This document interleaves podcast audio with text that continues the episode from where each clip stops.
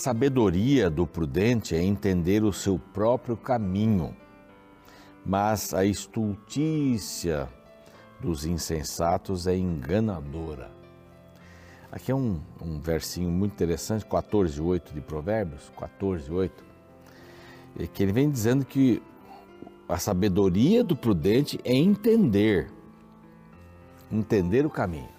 Tem uma empresa aí que ela tem um slogan de entender para atender. Eu achei muito interessante, ontem até mencionei para um, um casal. Entender para atender. Se você não entende, você vai atender mal. É uma empresa de transporte. Se você não entende o que a pessoa quer, logística tal, você não vai atender bem. E esse é um verso importante porque diz que a sabedoria do prudente é entender. Ele passa por um processo de compreensão. Como é que eu vou entender uma pessoa se eu não gastar um tempo com ela? Como é que eu vou entender uma pessoa se eu não estiver disposto a entendê-la? Eu vou avaliar só as reações dela? Né? Quando as crianças vão aí, tem lá umas reações diferentes, às vezes tem um aconselhamento de uma psicóloga, um psicólogo e tal, e, e descobrem que ela está fazendo aquilo por causa de uma outra coisa. Isso é entender. A criança está chorando, mas não é só birra e maldade do coração, é que ela está com fome sei lá, qualquer coisa. Sua esposa, seu marido têm necessidades e são diferentes, né?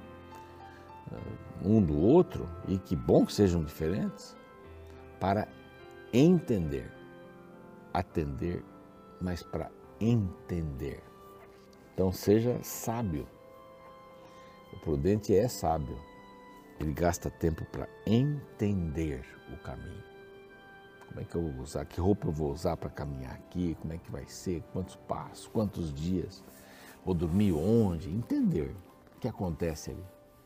Se a palavra de Deus, esse aqui é o programa Reavivados por Sua Palavra, hoje nós vamos passar aqui o Salmo 104, que é um dos, desses últimos salmos desse, do quarto livro dos Salmos, que são salmos de louvor. Aí vimos ontem, bendize a minha alma, Senhor. Não é? Que tem cheio de beleza esse, esse livro aqui. Mas vamos passar o Salmo 104 daqui a pouquinho. Antes eu quero agradecer você que está com a gente todos os dias, aqui na telinha, às seis da manhã, um horário novo, segunda a sexta, às onze e meia da noite. Olha, é um horário bom aí também para muita gente e o nosso horário da madrugada às três, tá bom? Nós temos aí um grupo de pessoas muito queridos, são os Anjos da Esperança, que nos apoiam no rádio, na TV, nas mídias sociais, nos cursos bíblicos, e através das suas doações nos dão é, todo o suporte financeiro para pregarmos o Evangelho em português e espanhol para todo mundo. Então, se você quiser ser um anjo da esperança, basta você mandar uma mensagem para este WhatsApp aqui, beleza? Bem simples aí, digo, quero ser um anjo da esperança. Quero ser um anjo da esperança. Bom, nós estamos também no YouTube, nosso canal Reavivados por Sua Palavra NT, temos, estamos, quase, estamos quase chegando a meio milhão ali de inscritos. Vá você lá também se inscrever com a gente, tá bom? É, estão todos os livros da, livros da Bíblia ali. Estamos no Spotify, no Deezer, é, todos gravados de, de Gênesis 1 até hoje estão lá, para você poder degustar. É? Estamos também no NT Play e eu queria mostrar essa revista para você, terminar esse bloco, que graças aos Anjos da Esperança ela pode chegar gratuitamente à sua casa. É a revista Apocalipse, um guia de estudo da Bíblia Fácil, preparado pelo pastor Arilton e outras pessoas mais aqui, o Fred, muito bem preparado, 96 páginas, basta você mandar uma mensagem para este WhatsApp que está aparecendo aqui na tela para receber pelo correio, tá bom? Você vai ser contatado, tudo certinho para receber pelo correio, você vai amar essa revista sobre o Apocalipse. Muito bem, nós vamos para um rápido intervalo, na volta ao capítulo 104. Não sai daí.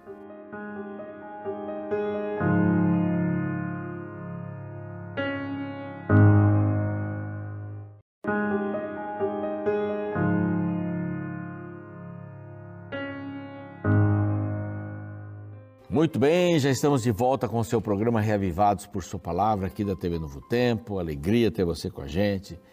Alegria mesmo, viu? Porque é bom saber que tem muita gente estudando a palavra de Deus. De vez em quando encontro alguém que vai lá na minha ah, comunidade religiosa, né? na minha igreja, comunidade é, adventista do Morumbi, a gente chama de CAN, Comunidade Adventista do Morumbi, Rua Almanza, 155, vai lá fazer uma visita pra gente lá no Morumbi, Vila Andrade, Panambi, aquela região ali, e São Paulo, né?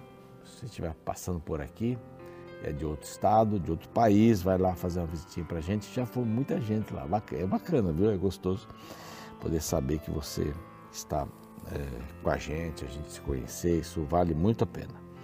Bom, vamos lá para o Salmo 104. Esse é um salmo que dá essa continuidade de louvor até o 106, do 103 ao 106, esses quatro últimos que finalizam aqui o quarto livro, a gente vai encontrar louvor. Ontem foi um louvor pessoal, louvor nacional, louvor é, universal.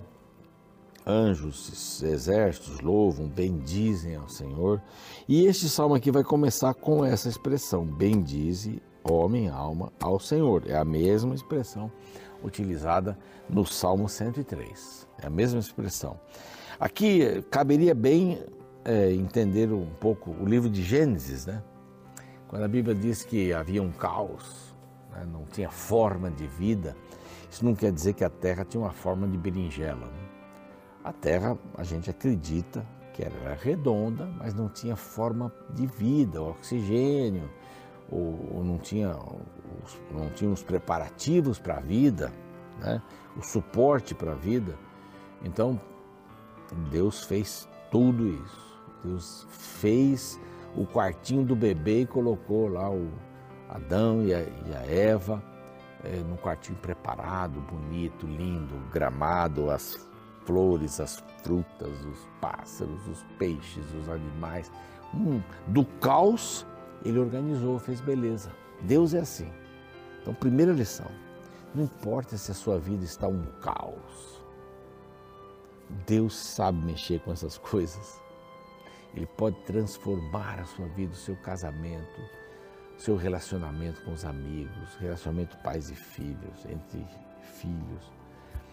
Deus pode mudar o seu a sua vida. Deus pode e ele quer fazer isso. Ele quer fazer isso organizar, trazer beleza, é o que o Evangelho traz para você. a beleza é um negócio muito relativo, né? Na antiga Birmânia, lá, Mianmar, tinha, a beleza tinha que ver com o tamanho do pescoço. Então as mulheres nativas iam colocando argolas e argolas para o pescoço ficar bem comprido. Ah, uma mulher bonita, né? Se essa mulher viesse aqui ao Brasil e olhasse o pescoço das mulheres, nossa, que mulherada feia tem no Brasil, né? É um padrão de beleza estabelecido por eles. É, mais, mais, mais gordinhos, mais magrinhos, mais altos, mais loiros, mais morenos. Um padrão de beleza em, em cada lugar. Né? Em cada lugar tem esse padrão de beleza. Mas, uh, mas, mas Deus se importa com aquilo que você é. É, ah, eu sou bonito, ah, que beleza, todos me acham bonito, todos me acham feio. Não. Não existe isso no reino de Deus. A beleza no reino de Deus é o caráter, é a organização. Essa é a beleza no reino de Deus. E esse salmo vai falar sobre o cuidado de Deus com a criação. Bendize a minha alma ao Senhor. Senhor Deus meu, como tu és magnificente. Aqui nós temos três aspectos. Deus é grandioso, magnificente. Depois nós temos aqui no verso 24 para frente, Deus é sábio. E para finalizar, a partir do 27, Deus é generoso. Então, três, três expressões bacanas aqui. A gente não pode, não pode esquecer de jeito nenhum. Não é Deus é grandioso, é magnificente e não é pequenininho não. Deus só faz coisas grandes, não é? Deus é sábio, que não adianta você fazer as coisas, mas você sabe para ter equilíbrio. E finalmente, Deus, aqui nesse, neste salmo, né, é generoso para com os seus filhos. Deus não fica escondendo chocolate para comer sozinho quando todo mundo sai. Não é? Ele reparte.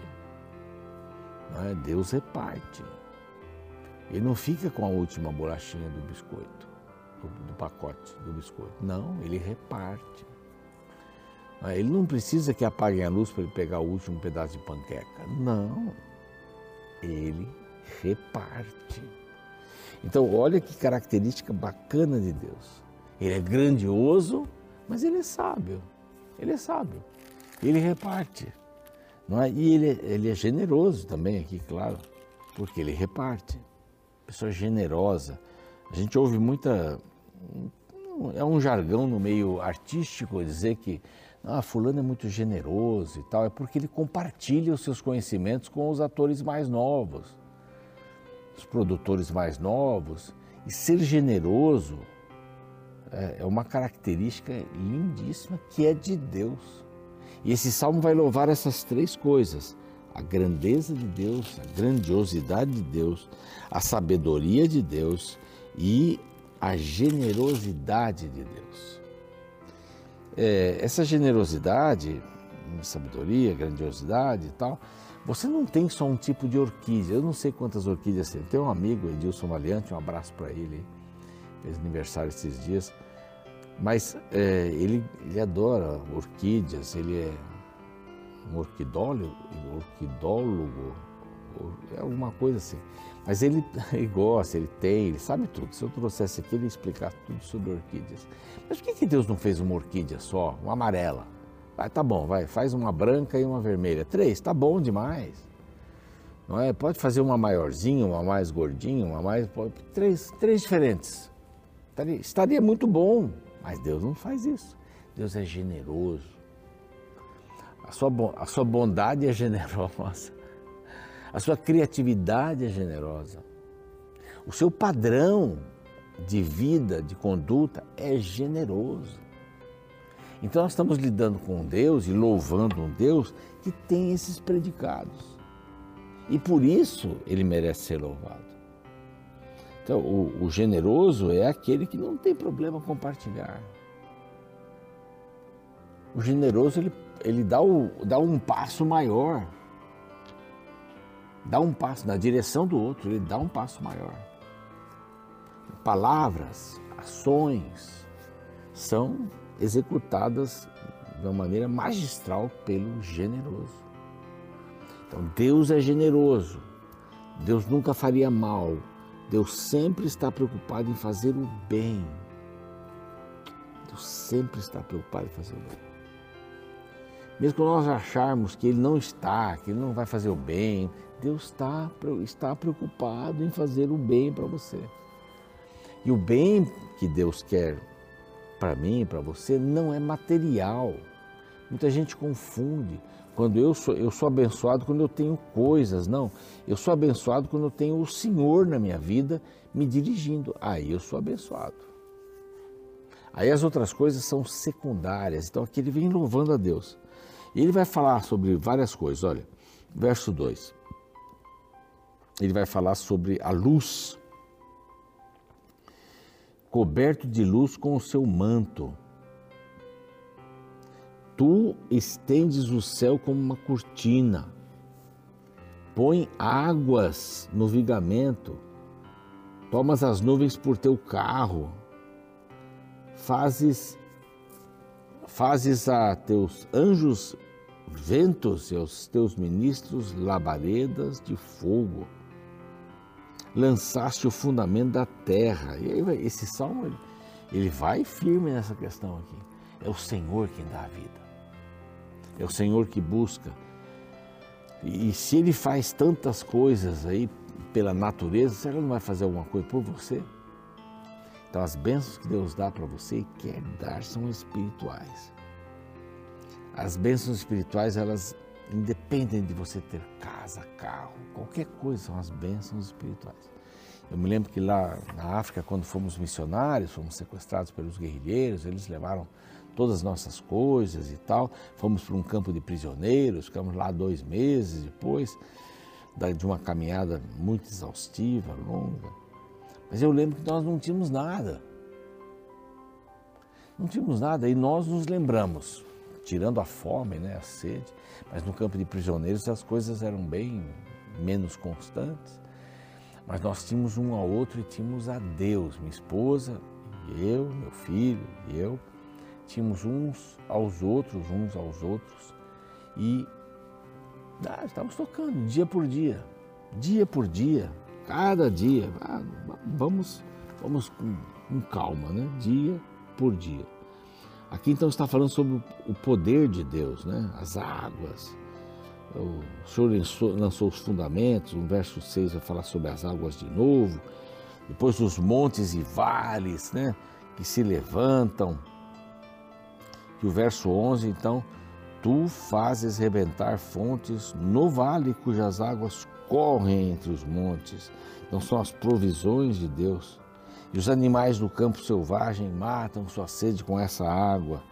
Junto delas tem as aves dos céus e o seu pouso, e por, e, e por entre a ramagem, terminando o verso aqui, desferem o seu canto coisa linda, você ouvir o canto dos pássaros, isso aí não tem preço, né? Aí vai falar sobre os vegetais, a grama, vai falar aqui no verso 16 sobre as árvores, vai falar sobre os ninhos das cegonhas depois, né? a casa deles, vai falar sobre o sol e a lua, no verso 19, fez a lua para marcar o tempo, e o sol conhece toda, conhece as horas né, do seu comportamento. Deus está ao par de tudo. Os seres terrestres e marinhos começam a vir aqui a partir do verso 24. Mas Deus vai mostrar em todas, eh, em todas essas coisas, né? Que variedade, Senhor, nas tuas obras, em todas com sabedoria fizeste. Deus é sábio. Então nós vimos que Deus é grandioso e aqui Deus é sábio. Deus é sábio. E aí vai. E aqui vem no verso 27, né?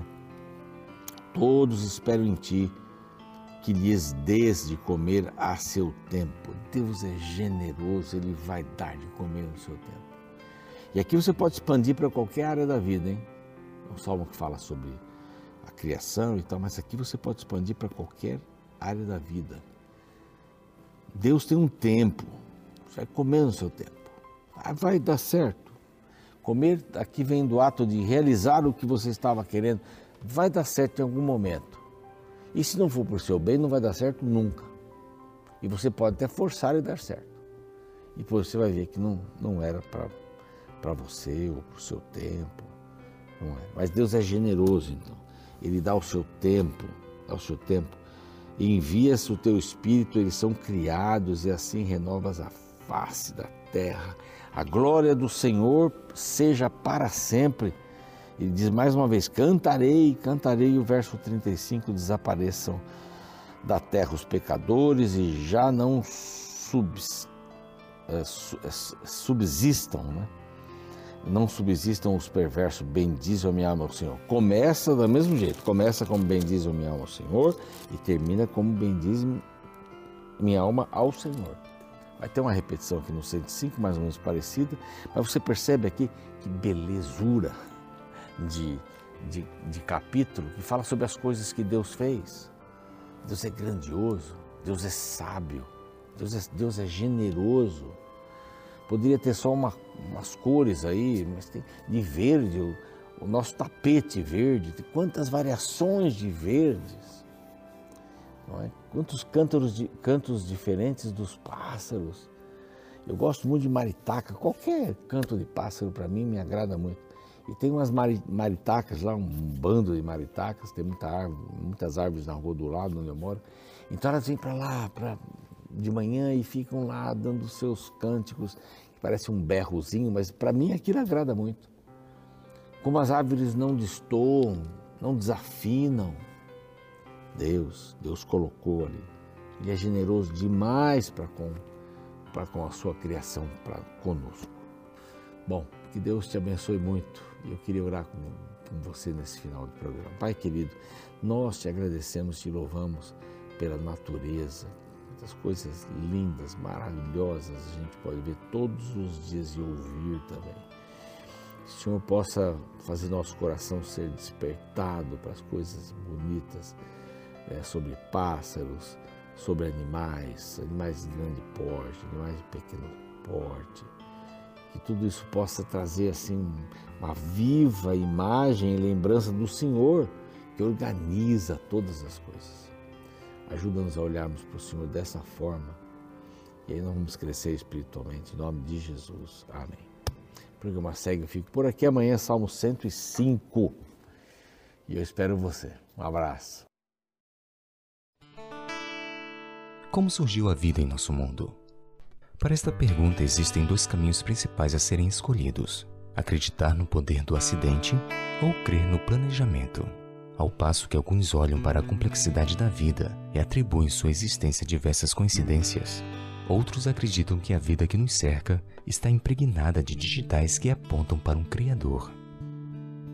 O cientista Jerry Schroeder propôs uma refutação à teoria da coincidência ele é autor do que chamou de Teorema do Macaco. Sua ideia se resume na seguinte proposta: Imagine uma multidão de macacos batendo nas teclas de um computador. Você acreditaria se eu te dissesse que um grupo de primatas, ao tocar aleatoriamente as teclas, seria capaz de compor um soneto digno de Shakespeare? Bem, a ideia de Schroeder foi baseada em uma experiência real conduzida pelo Conselho de Arte Nacional Britânico. Um computador foi colocado numa jaula que abrigava seis macacos. Depois de um mês martelando o teclado e também usando-o como banheiro, os macacos produziram 50 páginas digitadas nas quais não há uma única palavra formada. Joder comentou que se nesse experimento não foi possível compor uma única frase de soneto, como acreditar então que processos aleatórios seriam capazes de dar origem ao poema da vida?